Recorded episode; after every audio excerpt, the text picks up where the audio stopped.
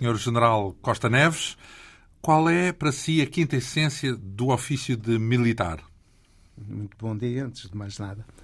O, se eu entendo bem a, a pergunta, a, a essência, a quinta essência, eu diria que a quinta essência da, da, da profissão de militar, de militar é defender, defender a pátria e servir o povo.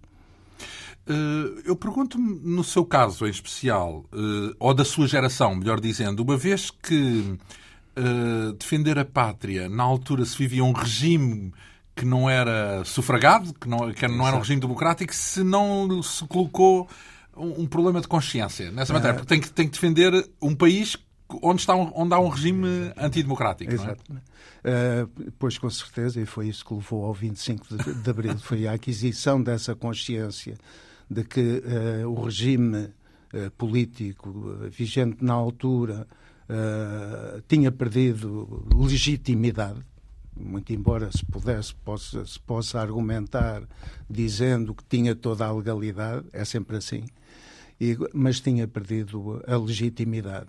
E, portanto, a pátria tem a ver com o povo.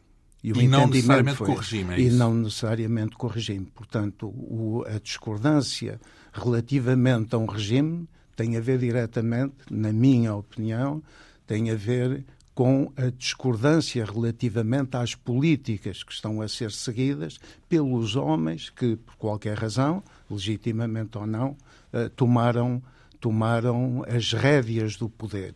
Isso é uma coisa servir o povo é muito mais vasto que isso. Claro, e vamos já perceber de resto como é que se concretizou, digamos assim, esse, essa essência, como descreve, uh, da, da, condição militar. O nosso convidado, José Manuel Costa Neves, nasceu nas Caldas da Rainha em 1940, há 73 anos. Em 1965 licenciou-se em Engenharia Aeronáutica na Academia Militar, isto já depois de ter frequentado durante três anos a Escola Superior de Aeronáutica em França, era numa altura em que ainda não havia esse curso de engenharia em Portugal. Em 67, ou melhor, de 67 a 1970, cumpriu uma comissão militar em Moçambique, já em plena guerra colonial. Em 74, eh, integrou o movimento dos capitães, que realizou o 25 de Abril. Logo a seguir à Revolução, o nosso convidado foi chefe de gabinete do general Galvão de Melo, que, como se recorda, são, foi um dos membros da Junta de Salvação Nacional e foi, eh, para além disso, o nosso convidado nomeado membro do Conselho da Revolução entre 75 até à sua extinção em 82. No verão quente de 75, uh, o general Costa Neves, na altura, na altura não era general, era, era, era capitão? Uh, major, uh, na altura do 25 de Abril era major. Major. enfim, foi um dos nove subscritores do chamado Documento dos Nove, um, um conjunto de oficiais do MFA que ficou conhecido como o Grupo dos Moderados, e que se opôs àquilo que uh, considerou um radicalismo revolucionário.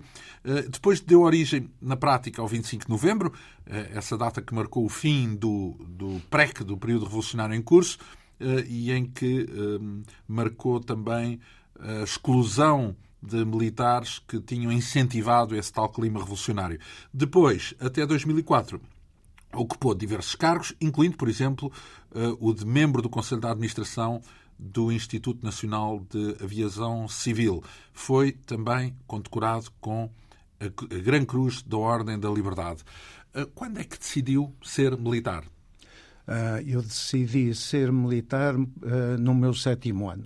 Tinha militares na tive, família? Nunca tive militares na família. Eu, eu sou oriundo de uma família de, republicana uh, sobretudo do lado do meu pai, que era, uh, era um, digamos assim, um, um, militante, um cidadão, ele exercia a sua cidadania e, e, dentro dos princípios republicanos e toda a minha educação, a educação que ele me deu, sobretudo, a educação, uh, foi baseada nesses princípios uh, republicanos uh, associados à, à honestidade, à, à, honradez, Uh, não respeito pela palavra dada, etc. Isso são valores. Coisas. São não, os valores. Não necessariamente valores. Uh, relacionados apenas com a vida militar. Portanto, uh, o que é que o levou não, para. Foi, levou, primeiro porque eu gostava.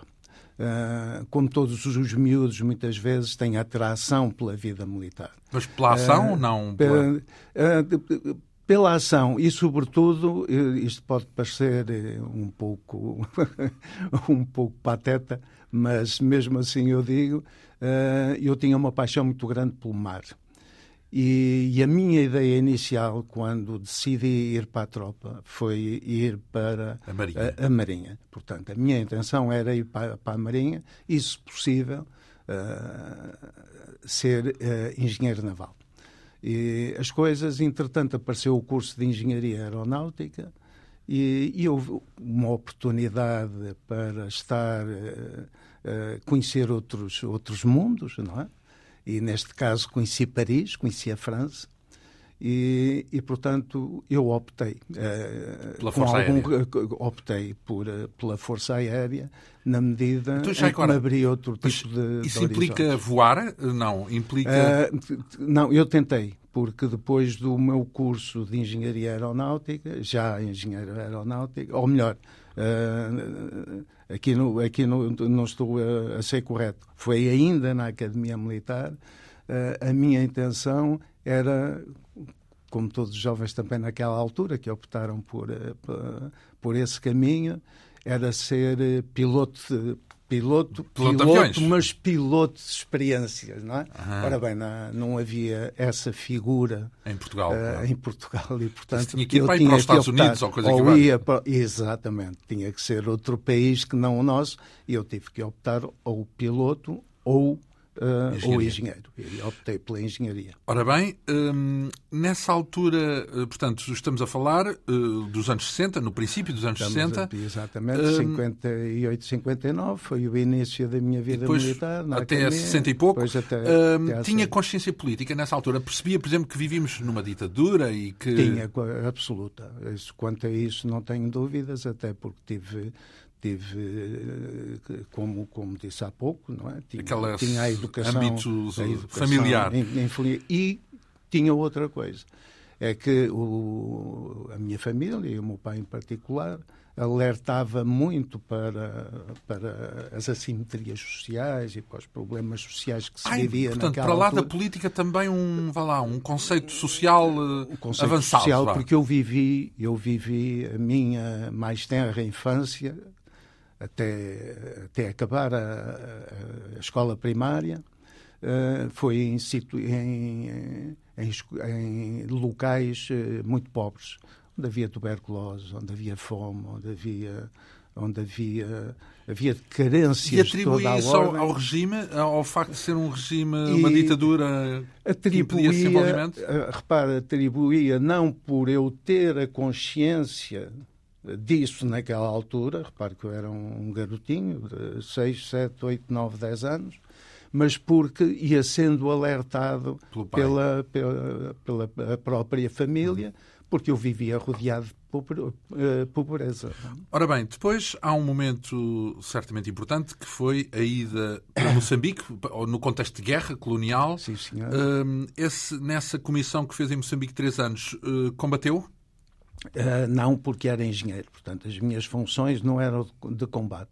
Arranjava então, aviões, uh, tratava de manutenção? Era, eu fazia era a parte, de, a parte de gestão e de alguma maneira a manutenção era feita nas oficinas gerais de material aeronáutico, uh, mas estavam de, de, alguma maneira estavam sobre a, sob a minha orientação, porque eu estava colocado na direção na direção de material aeronáutico na, na direção de serviço de material da Força Aérea. Nessa altura já conhecia, por exemplo, o General Galvão de Melo? Uh, não, não conhecia, conhecia de ouvir falar.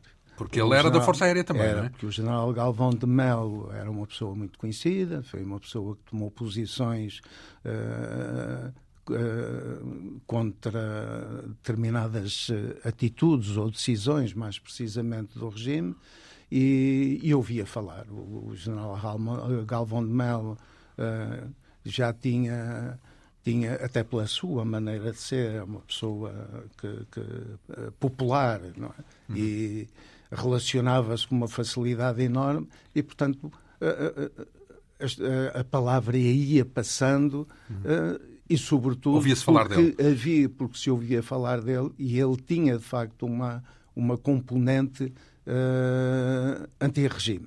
Uhum. Uh, conhecia também, uh, há um bocado associado o general Spínola mais à Guiné do que a Moçambique, Sim. mas uh, tinha noção também de quem era, tinha, conhecia o general Spínola ou o general Costa Gomes, por exemplo, que vieram a ter não, papéis não, não, não conhecia nem o general Spínola na altura, não conhecia nem o general Spínola nem o general Costa Só os conheceu depois do 25 é, de Abril. Só depois do 25 de Abril. Claro. Obviamente, claro que teve, tiveram mas e sobretudo o general Spínola teve uma influência muito grande através do daquele seu livro que publicou Portugal e que levou inclusivamente à demissão de ambos chefe por parte e de Marcelo de Estado-Maior-General por parte de Marcelo Caetano.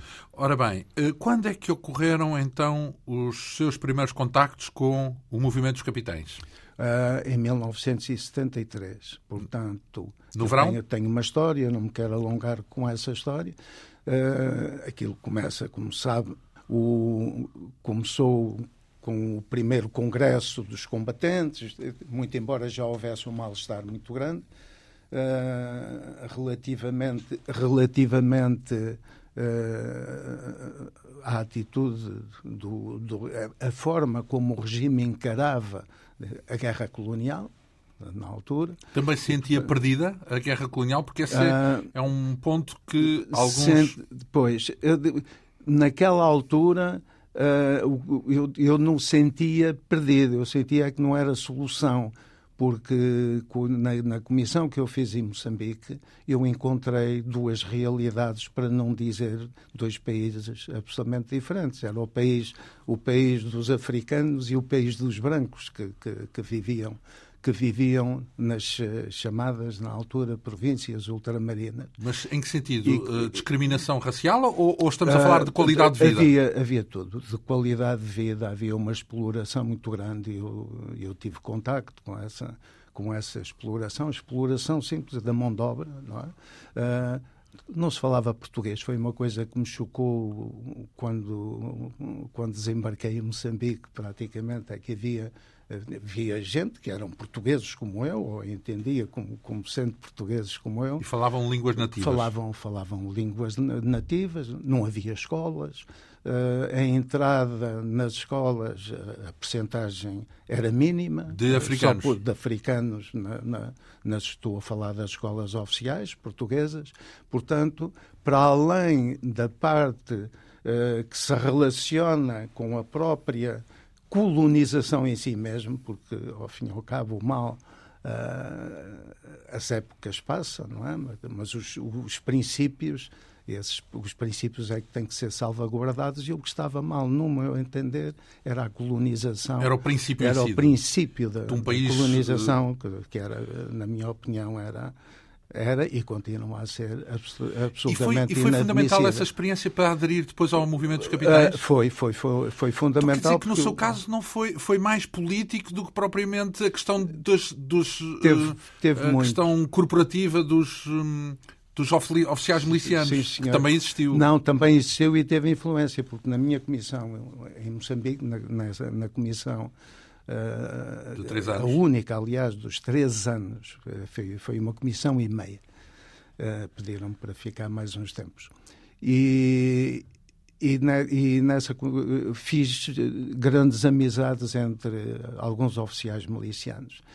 Por coincidência ou não, muitos deles eram, eram moços com, com uma forma de pensar uh, que não era a ortodoxa para o regime, não é? Uh, eu não direi que eram de esquerda ou eram de direita, mas eh, de qualquer maneira eram contra a situação que estávamos a viver. Mas estamos a falar de oficiais milicianos? De milicianos. É porque não foram eles que fizeram o 25 de Abril, foram os do quadro. Não, mas tiveram influência. O que eu quero dizer é que dessas conversas e dessas da, desses debates que fazíamos em tertúlias à noite, entre uns copos, beber umas cervejas e, e, e uns whiskies, etc. Deu para formar. Dizer, havia uma, uma, uma, uma transmissão de, de conhecimentos e de experiências pessoais não é? que ajudou, digamos assim, a compor todo esse edifício mental relativamente. Então, mas vamos lá ver, aí quando toma contacto com o movimento dos capitães já tem a noção de que ah, isto é para derrubar o regime? Ou, ou é apenas na altura ainda um para movimento mim, de ideias? Para mim era. Aliás, foi muito interessante a evolução. Para si era desde o início a uh, ideia de derrubar o regime? É era. Eu, eu estava convencido e estive sempre convencido que não havia alternativa. outra alternativa. Portanto, só com a alteração do regime. Isto porquê? É porque nós não nos podemos esquecer que uh, os, o problema colonial começa, começa em Angola, na Guiné, na, em, em Moçambique, etc. Não. Nós temos que nos lembrar que tivemos a experiência da Índia quando nós, nós perdemos a Índia, se não estou em erro, em 1961, 18 de dezembro. Eu lembro-me da data, eu sou muito mal nisso, lembro-me da data porque era dia de anos da minha mãe. Uhum. E, e, portanto, e claro, havia, tendo uma certa cultura de, de história, nós sabíamos que o que estava por trás da questão da questão colonial da Índia, no caso do era a mesma que se colocava em África. Era a mesma que se colocava em África.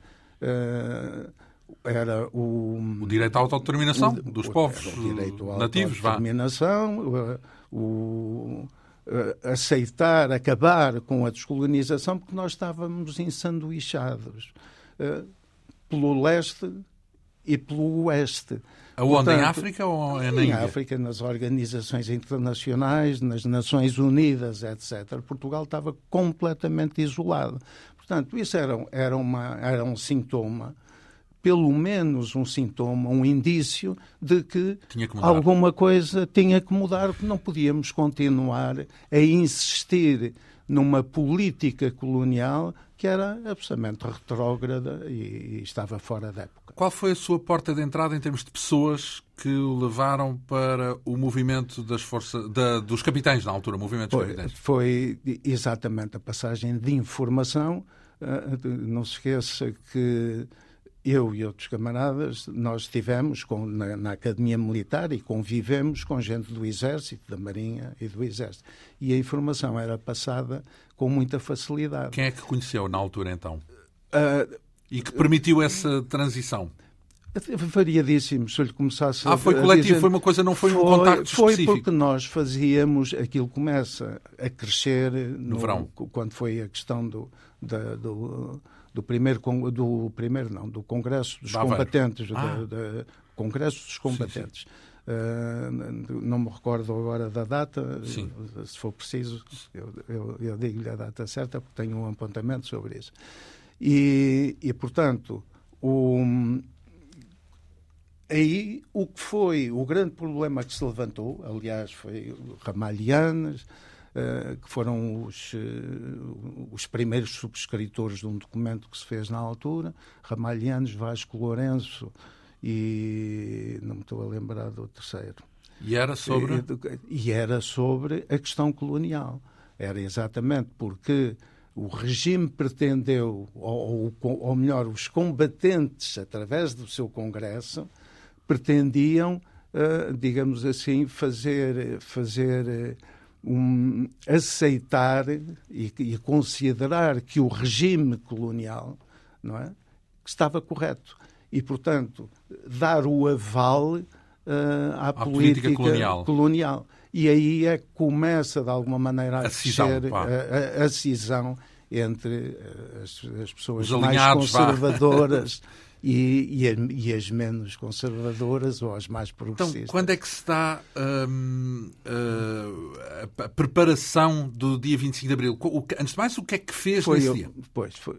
Uh, no, no, dia 25 de Abril estive com, com um grupo que tínhamos constituído, um pequeno grupo de, de oito pessoas, uh, a, a ocupar o Rádio Clube Português, que quando, era... é que recebeu, quando é que recebeu essas ordens de operações? Essa ordem de operação?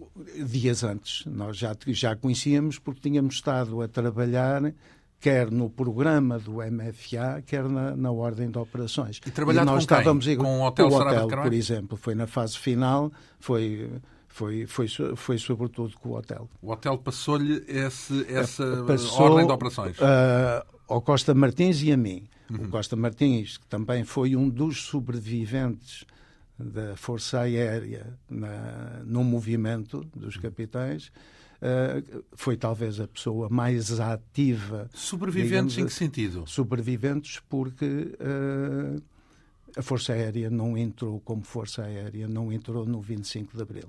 Foi, eh, na minha opinião, e tenho muita pena, devo dizê-lo com franqueza, tenho muita mágoa Não entrou porque mesmo. não houve aviões no ar, não é? Uh, não, não entrou porque não, não foi uma recusa. Uh, optou por um regime de neutralidade relativamente ao movimento Mas assim, de uma forma consciente? De uma é forma consciente. Anunciaram a neutralidade, é Exatamente. Eu acompanhei isso. isso então, começa... e houve dissidentes dentro da Força Aérea, é isso que me está a dizer, no fundo? E houve dissidentes, foi o seu caso? e de alguma maneira o hotel uh, Dilo, até num, num, livro que escreveu, uh, Alvorada em Abril, e aquilo foi, foi mais um prémio a mim, ao Costa Martins e, e, e, e àqueles que não tiveram a oportunidade de participar porque não tinham aonde participar, não eram do Exército, não, não estavam integrados em unidades militares do Exército e, e, portanto, ficaram órfãos de alguma maneira.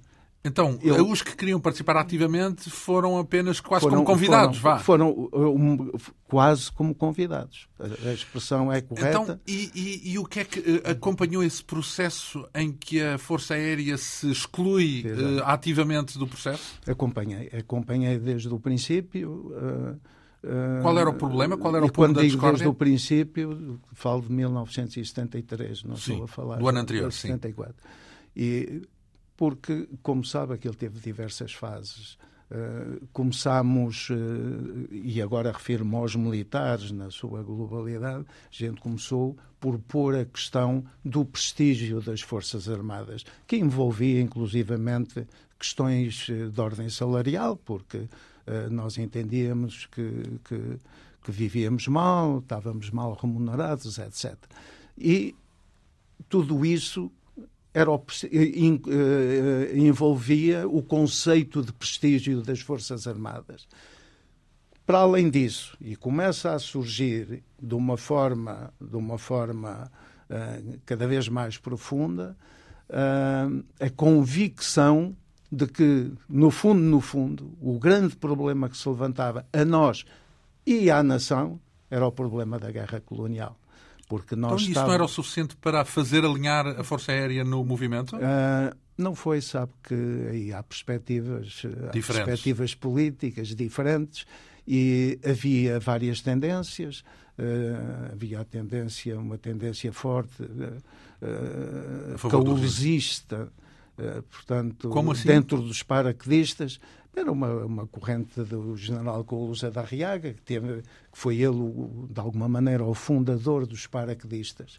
E que, portanto, os, eh, eles, os paraquedistas, as tropas paraquedistas ficaram sempre com uma, uma, uma ideia uh, quase paternal, digamos assim, do, do, do general uh, Causa da Riaga, que era considerado Riaga, um ultra, o chamado ultra, que era, que ou era, seja, que ainda mais... Que era, que era um ultra e havia uma corrente forte a minha opinião, a minha convicção. Isto eu não posso provar, obviamente, não estou por dentro da cabeça das pessoas, e, mas todo o comportamento durante aquele período notava-se uh, que uh, havia ali uh, uma forte antipatia de uma facção, uma forte antipatia por pela, pelas, uh, os ideais que vieram depois a ser os ideais do 25 de Abril. Uh, depois, uh, então, entra, vá lá, chamemos assim, de uma forma pragmática, como convidado nas operações, porque tem Na, que a, a sua missão. Mas, entretanto, houve uma fase de conspiração. E nós entramos, e a Força Aérea entrou. Mas a título individual, digamos assim. Uh, não, não, não. Força Aérea.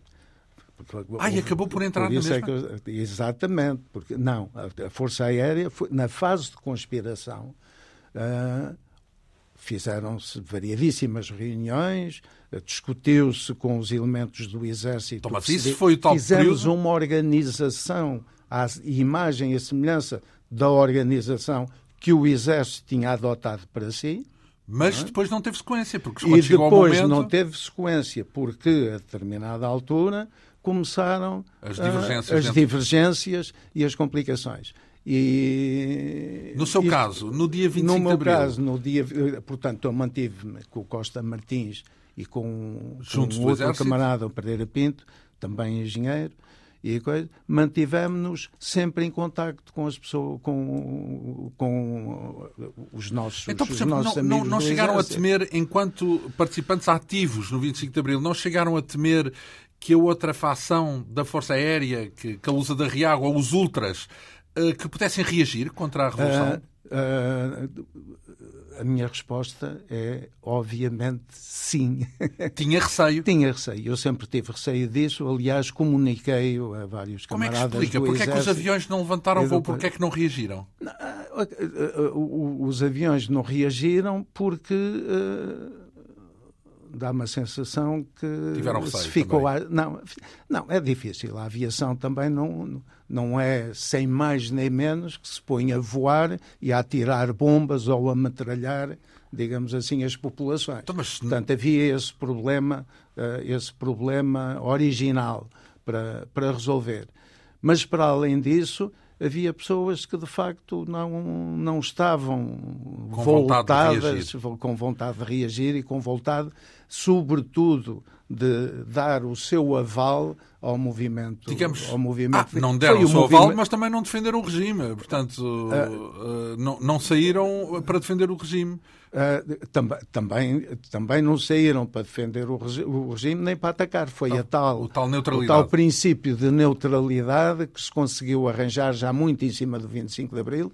Há uma reunião muito interessante uh, do hotel com um paraquedista, e, ou melhor, com mais, o, o, o hotel tendo do lado um paraquedista que era que era que estava, que estava envolvido, né? empenhado, né? envolvido no 25 de Abril, e do outro lado, dois paraquedistas que não estavam nada empenhados. E que garantiram que iam ficar. Uh, e garantiram que havia neutralidade. Que eu, neutral... pessoalmente, e para ser totalmente franco, eu tive sempre receio porque tudo, tudo iria depender da forma como decorressem as operações. Nesse ponto de vista, ainda bem que correu bem, ou seja, não houve reação. Como sabemos, foi uma daquelas revoluções, como é Exato. raro na história da humanidade, Exatamente. onde não houve praticamente Exato. conflitos. Um, mas, um, então, nesse dia, vai, tem que ir à rádio, ao Rádio Clube Português. Uh, como é que decorre essa ocupação?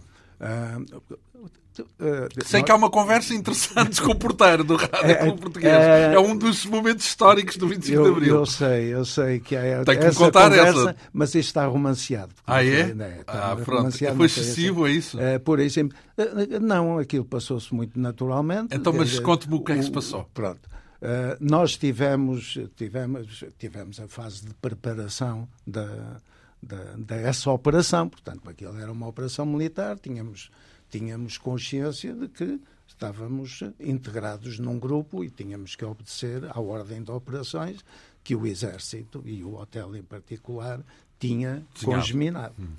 E, e, tivemos que preparar, uh, entre outras coisas, tivemos que saber uh, uh, quem eram as pessoas ou, ou, se eram as pessoas que, que, que eventualmente que trabalhavam naquela rádio, e, e, em particular nesse dia, mas nós não, não conhecíamos as pessoas, mas apercebemos por informação que fomos recolhendo que havia não eram não eram eu não direi uh, favoráveis porque isso não podíamos afirmar mas não eram mas não eram, não eram hostis uh, àquilo que estávamos a fazer e através de um elemento do grupo que é o, o meu amigo Santos Coelho uh, conseguimos um croquis da, do, do, das da instalações. Portanto, nós sabíamos o que íamos encontrar, etc.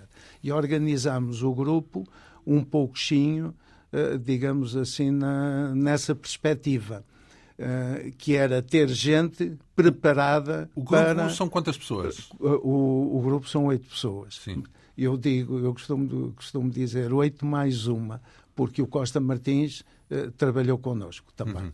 e que foi depois para o aeroporto. Ele não, não, não, não ficou no Rádio Clube Português? Não ficou no rádio, passou pelo rádio. A que horas é que vocês antes, chegaram ao Rádio Clube Português? Muito, eh, nós ao Rádio Clube Português nós chegamos, eram 13 e, da, da, da madrugada, 13 e 7, mas tínhamos andado já horas e horas a fazer a vigilância da zona. Uhum. Porque nós não sabíamos o que íamos encontrar, uhum. nós, inclusivamente.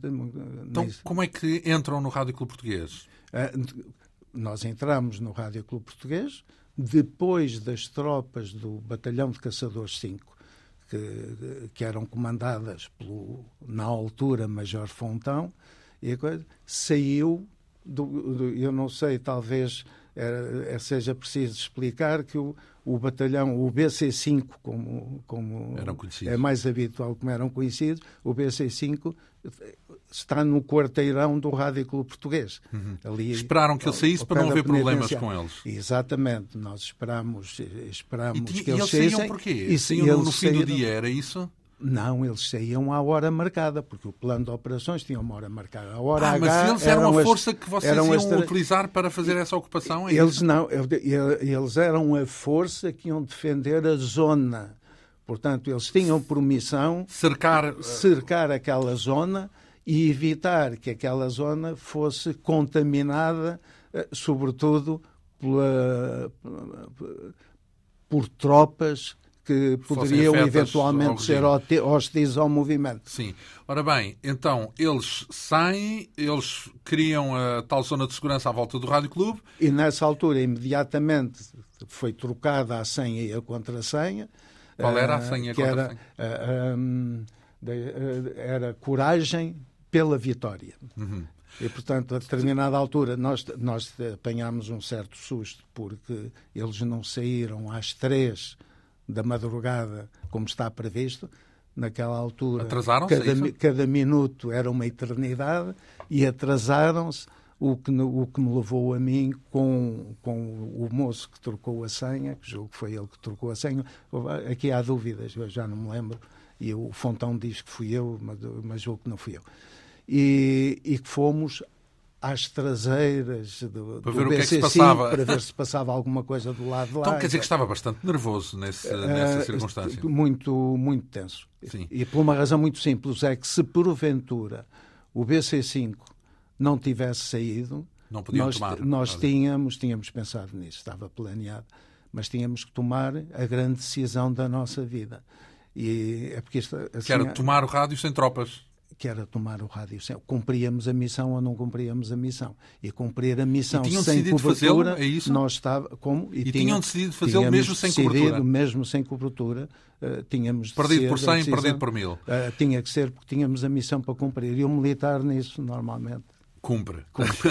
Ora bem, mas como é que se está? Porque é nesse momento da entrada no Rádio Clube cai um episódio que já faz parte das, dos mitos do 25 de Abril. Uh... Como é que está a vossa entrada no Rádio Clube Português? Pura e simplesmente... Bateram à porta. Bateu à porta, entrou, entrou, abriu, a porta foi aberta, naturalmente. Eu já lá tinha estado. Uh, uma hora ou duas horas antes. Mas que é bater à porta? Sim, que era porque nós, quando fizemos a, a vigilância à zona, para ver se havia as tais tropas hostis por ali, não é? Nós queríamos uh, captar sinais que pudessem dar informação ao comando do movimento que estava na pontinha, informações que pudessem ser úteis então, para o desenvolvimento. Mas como é que se apresenta a tropa? Apresentou-se fardado?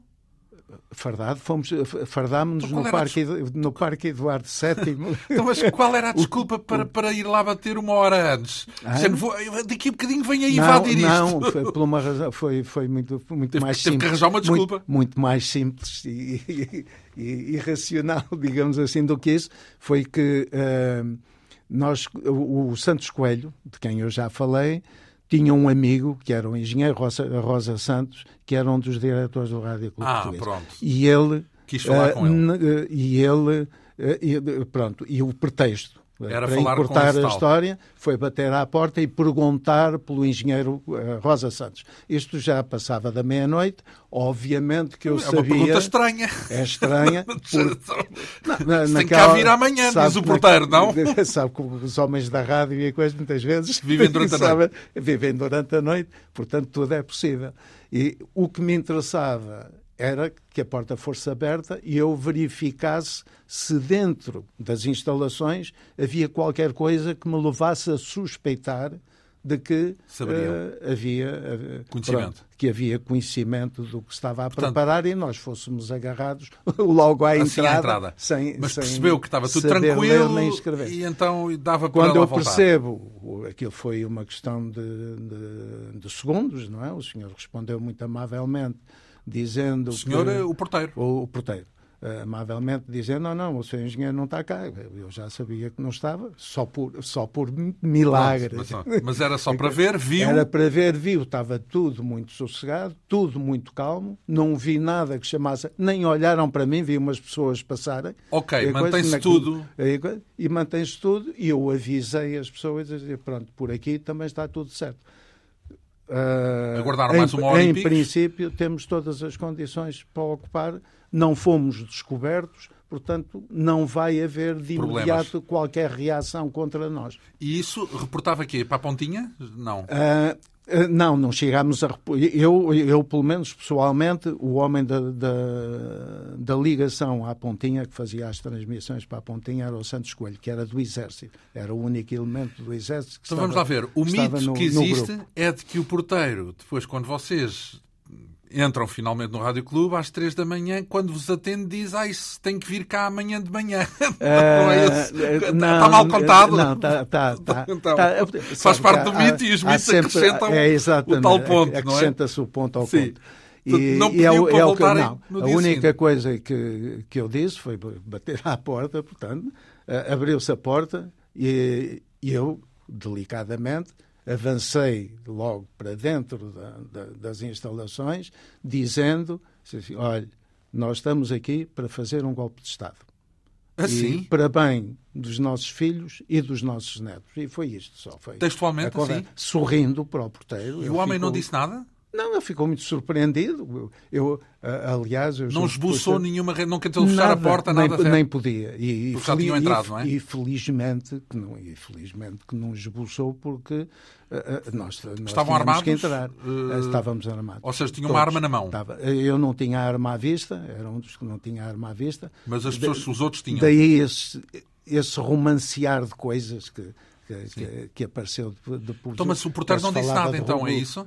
Não, o, o, porteiro ficou, ficou completamente pasmado, pasmado sem, sem perceber se aquilo era uma brincadeira ou era é? a sério. Ou se era uma coisa a sério. Então, e depois como é que fizeram? Entraram por ali adentro? Foram Pronto, aos estúdios? Não. Fomos aos diferentes estúdios. E encontraram? Sabíamos onde é que devíamos ir. Estava lá o Joaquim salvo erro, não era? O Joaquim Furtado. O Joaquim Furtado? Que estava de serviço, foi o locutor de serviço. Que foi quem leu depois o... Quem leu os primeiros, os primeiros comunicados, comunicados. Os primeiros comunicados.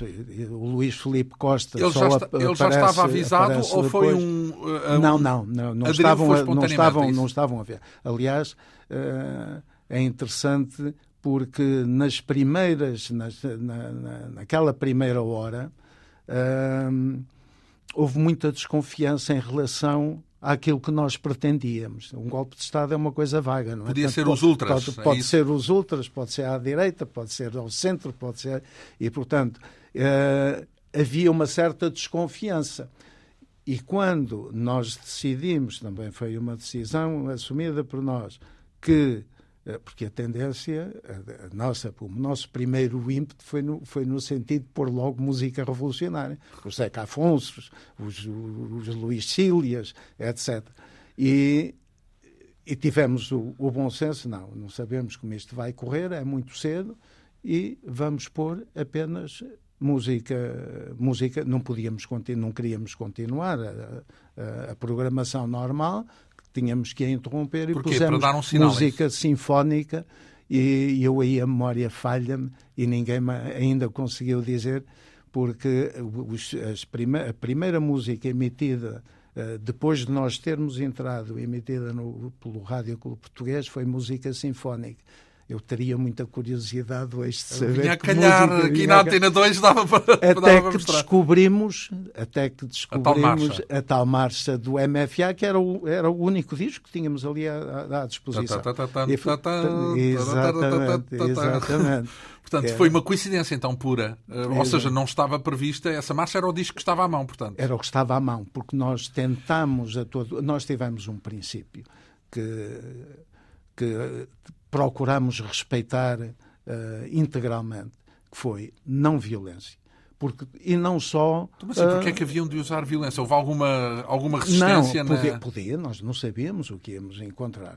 E, portanto, como princípio, princípio orientador do grupo, nós discutimos. Não vamos entrar à bruta, hipóteses. vamos entrar gentilmente. Sim, senhor, nós queremos, porque nós não queríamos de maneira nenhuma pôr as pessoas contra nós e dificultar a ação que tínhamos que desempenhar. Apesar de termos um engenheiro eletrotécnico que sabia manipular. Então, por exemplo, como é que foi o primeiro contacto com o Joaquim Furtado? O primeiro contacto foi, olha, foi, ele, esse, ele foi, esse, foi esse é? engenheiro é? que a primeira coisa que fez foi. Ele estava inicialmente desconfiado. Desconfiado que podiam ser os ultras. Uh, exatamente, ele, ele pensava que, que, podiam ser ultras, não é? E não foi o único. Houve, eh, mesmo depois no. Porque era uma hipótese noite, real, não é? Porque era, era uma, que era uma hipótese real. E foi esse engenheiro que fez o contacto e com convenceu o a isso? Furtado. E ele, ele percebeu facilmente, percebeu porque nós conversávamos. Mas sim, a pergunta é porquê, é que, porquê é que não eram vocês próprios a ler os comunicados? Porquê é que uh, tinham que. Foi uma decisão uh, e eu aí tenho, tenho culpa. Então, tenho, tenho culpas. Não temos porque, vozes para isto. Não, não, foi isso mesmo. É porque nós queríamos à boa maneira militar, queríamos fazer as coisas Bem com, feitas. com maior profissionalismo. Não, não tropeçavam, depois não se percebia o que diziam. Aliás, depois... nota-se perfeitamente a falar, nós não, não estamos treinados para, para falar e muito menos falar a um microfone. Por exemplo, no meu caso, eu nunca tinha visto, nunca tinha estado ao pé de um microfone, nunca tinha falado. Então ainda tiveram que convencer e, o Joaquim não ser na tropa, eventualmente.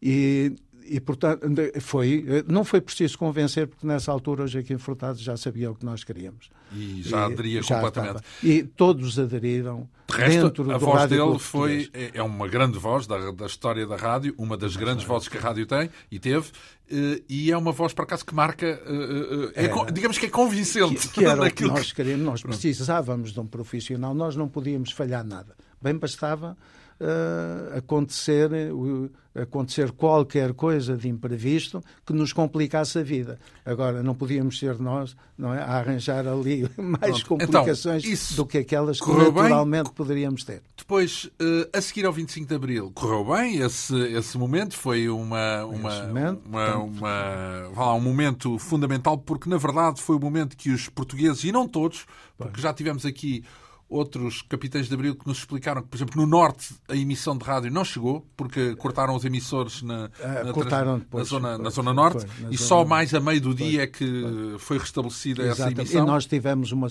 Porque nesta coisa, eu até, uma coisita qualquer que eu escrevi para aí, eh, eu dizia isso, quer dizer, que parece que de facto aquela, aquele, aquele dito, não é bem um ditado, quer dizer, que a sorte protege os heróis, Uh, aconteceu os bravos. A, a, aos bravos, perdão, Sim. tem razão.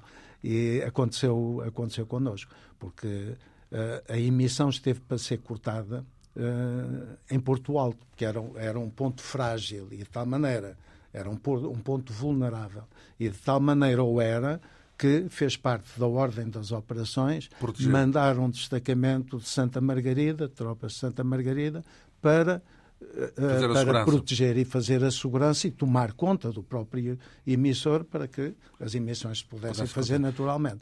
Tivemos uma sorte extraordinária porque o, o senhor Joaquim Gonçalves, que era quem esteve o responsável pelo Porto Alto, a determinada altura percebeu que uh, alguma coisa estava a passar de errado com a emissão do Rádio Clube Português. Não havia.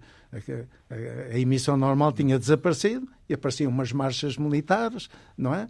E de, e de, repente aparece um comunicado, o primeiro comunicado que foi por volta das quatro Podia ter desligado, não é? E, exato, e telefonou para o Júlio Botelho Muniz, que era o administrador daquilo, a dizer-lhe, está, está a acontecer qualquer coisa que não está certo.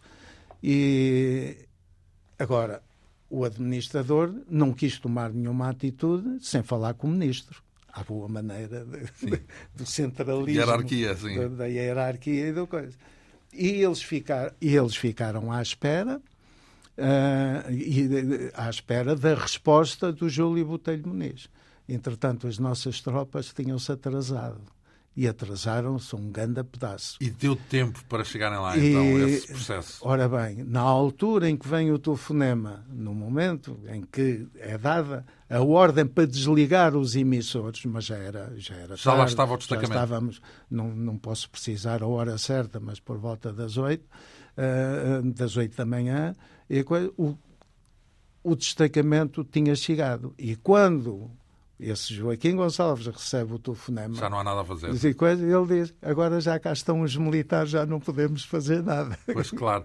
Parece que bateu certo. Isto parecia, bateu parecia, certo, parecia, foi uma, uma coreografia. Foi, foi. Se parecia não é vero, é bem trovato. Ora bem, eh, depois eh, temos o processo, esse processo em que se forma a Junta de Salvação Nacional. Sabemos que tem elementos de cada um dos ramos, de, ah. da Marinha, do Exército e da Força, e da Força Aérea. Aérea. Quem a preside é o General Spínola. E é escolhido pela parte da Força Aérea o General Galvão de Mel, penso eu, e mais uh, outros. E o, e o General Neto. E como é que chega a chefe de gabinete? Foi isso? Chefe de gabinete, de gabinete do General Galvão de Mel? Pronto, Era só por, pelo facto de ser da mesma da mesma, não, porque do mesmo como, ramo? Como, como esteve envolvido no, no, no 25 de Abril, no, no 25 de Abril obviamente houve que, houve que escolher, e é de preferência, porque entretanto pesa embora aquilo que eu disse anteriormente nesta entrevista, depois a Força Aérea aderiu finalmente. Interveio, aderiu, interveio no, no processo subsequente, interveio em todo, em todo o processo. Como é que Portanto, chegou... havia que dividir eh, havia que ter representantes para equilibrar. E, digamos, foi o MFA então que o destacou como uh, chefe de gabinete do, do general Galvão de Mel? Não, inicialmente, não, fomos nós que escolhemos entre nós naquela altura. Ainda não havia a democracia a funcionar. e, portanto, fomos ver as pessoas indicadas para os diferentes lugares. Eram os chefes de gabinete, porque, entretanto, haviam as coordenadoras, os elementos que participaram na, nas comissões coordenadoras dos diferentes ramos e tal. E no nosso caso, Uh, e havia lugares no Conselho de Estado, portanto, havia umas pessoas que depois foram representadas na Comissão lugares Coordenadora. Como elementos, como, da como elementos da Coordenadora Central, não é? A que estavam agregados outros elementos dos ramos que estavam nos gabinetes dos elementos da Junta de Salvação Nacional e, e depois. Quando diz a coordenadora Estado, do MFA, não é? Do coordenadora, a comissão coordenadora do MFA. Do, do MFA, que foi integrada posteriormente no Conselho de Estado. Uh, nós escolhemos os perfis. Quem tinha jeito, quem tinha mais jeito para isto, ou quem tinha mais jeito para aquilo. E o quem general, ou, ou... Quem, quem, quem de nós, já escolhiam. entre nós, Uh, e como é que aparece o nome do general Galvão de Melo? O general, não, isso é na junta. Estamos a falar aqui na coordenação. Estamos a falar na coordenação do movimento. Sim. Na coordenação do movimento. O, a Junta de Salvação Nacional foram os elementos que foram escolhidos por nós, a MFA, não é? Para Uh, para constituírem então, a Junta de Salvação Nacional. De Mel, por exemplo? O, o, poder, isto é, é, um, é, um, conceito que eu tenho visto muito pouco uh, conversado, Uh, aliás, já foi analisado em alguns casos, mas em termos uh, públicos não tem sido muito. O poder, o poder estava nas mãos do MFA. A Junta de Salvação Nacional obedecia ao MFA e daí começaram os desentendimentos com a Junta de Salvação Nacional. Porque, por exemplo, o general Spínola não aceitava isso porque queria ser ele, digamos assim, queria que os militares regressassem aos quartéis, não é? Para ele Pôr e eventualmente primeira junta e depois ele como Presidente da República uh, do, uh, pudesse pôr e dispor, digamos assim, então, mas dentro da, da lógica do desenvolvimento militar, da política. Não era isso que seria de esperar dentro da lógica militar, que tem generais, então os generais podiam passar a obedecer a capitães? Uh, aqui, era uma legitimidade revolucionária, por. Isso, por isso é que era a revolução. Foi uma legitimidade revolucionária. Nós uh, isto é muito discutível, tudo aquilo que eu estou a dizer é muito discutível e há opiniões diversas e nessa altura houve opiniões diversas mais, entre nós uh, uh, sobre isso. Não, quer dizer, eu, o, que eu quero dizer é que para uma pessoa que passou não... toda a vida uh, na no instituição militar, do momento para o outro, passar a ditar ordens a um superior àquilo que era antes visto como um general, era o topo de hierarquia, não é? é Portanto, é, é, no mínimo é um desafio. É, é mas a, a, a Tanto para uns como para outros. A resposta é relativamente simples por, uh, por uma razão muito simples. É que o nós, nós, nós não queríamos que eles nos obedecessem a nós, MFA. Nós queríamos que eles respeitassem o programa do movimento das Forças Armadas. E o que estava em causa era exatamente o programa das Forças Armadas. Foram os primeiros desentendimentos que existiram, foi sobre a, a interpretação, a descolonização e não só, e a PID. E, o quê? O tomar ou não tomar PIDE? A PIDE? Uh, sim. Não é porque, porque eu tenho a ideia de que o Otelo não incluiu a tomada da PIDE na primeira ordem de operações. Portanto, tanto não incluiu que no, no dia 25 aquilo é um bocado à toa. A, o, a PIDE, pronto, isto também... Nessa ordem é de operações é um, não está prevista uma das muitas colunas não. que havia, havia, havia a legião portuguesa porque isso foram os critérios operacionais, portanto, julgo que não, não, não temos tempo para discutir, para discutir temos, essa temos, porque esta conversa se vai prolongar, já sei, é, não... para daqui a uma semana outra ah, mas, vez. Mas Mais uma semana. Eu não sei, eu não sei. Mas, mas é, é, está a tocar num ponto fundamental e que foi um, foi um ponto que. Então, mas acha que, que há aí o dedo de, do general Spínola, é isso? Uh, Nessa não, não ação. Não foi.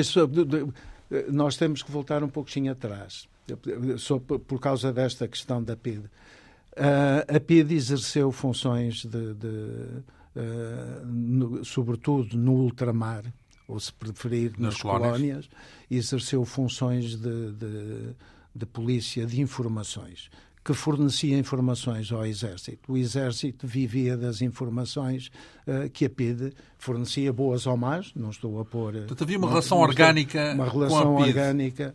É, uh, Uh, pronto, uma relação orgânica. Conheciam-se, nomeadamente, não é? Conheciam-se, trabalhavam juntos, trabalhavam juntos uh, faziam faziam operações juntos. Mas quando e, diz e... o Exército, não se está a referir apenas ao General Spínola, está-se a referir ao não, Exército em geral. O, o Exército em, em, geral, porque nós vivíamos, o Exército, e agora falo Vivia do Exército, que era mais o Exército, Força Aérea, uh, também também, mas com tinha contactos, mas eh, muito muito menores do que o exército, porque o exército é que estava no terreno, claro. é que estava na guerra, é que estava na luta e era quem precisava mais de saber a movimentação dos, do, dos adversários na, na altura e, e, e, portanto o, a PIDE uh, tinha uma relação mais uma relação muito íntima então, com mas, o exército. Mas o que me está a sugerir é que isso não era só uma questão, não foi só uh, por parte do general Spínola, mas sim o exército em geral. Digamos assim, houve uma condescendência uh, do exército pois, em geral. Repare que isto não é... Isto Incluindo não, o hotel. Não, pois, isto... Que é o homem que não põe na ordem de operações a tomada da PID. Não, muito embora tivesse posto a legião. Mas aqui tem a outra razão. Mas a é legião é que, não tinha essa tal relação é a orgânica. A razão militar. A PID não tinha força militar. Já, eh, e não, muitas mas, vezes mas nós tinha, esquecemos. Mas tinha armas, não é? Mas é... estava bem armada. Aliás, não, eram... as unidades que vão tomar a PIDE, dizem as pessoas que iam a dirigir essas unidades, que hesitaram porque sabiam que eles tinham armamento e até mais sofisticado do que aquele que sim, levava tinham, a tropa regular. Tinham, mas eram arma, armas ligeiras e não tinham força suficiente, não tinham impacto Não tinham artilharia, portanto. Na minha opinião. Repare que eu estou, sim. eu repito sempre isto. Porque então, mas acredita são, que são foi, esse foi o motivo para não incluírem a PID neste não, a PID foi incluída foi no, no programa. A PID não, não foi incluída na ordem de operações, mas o programa era muito claro acerca, da extinção, acerca claro. da extinção da PID. Sim. A, a, a, a, divergência que surgiu, e foi, um, foi uma das razões pela qual a Força Aérea também recuou uh, na altura, uma das razões era exatamente o que fazer uh, que tratamento dar à PID-DGS. E, portanto, qual era o pomo da discórdia? Divergências? Era divergências porque se queria utilizar, continuar a utilizar a PID-DGS como polícia de informações militares. Quem é que Era uma isso? proposta. Uh, queria, queria, por exemplo, o general Costa Gomes, o general Spínola, etc. E houve, houve, e que tinha lógica.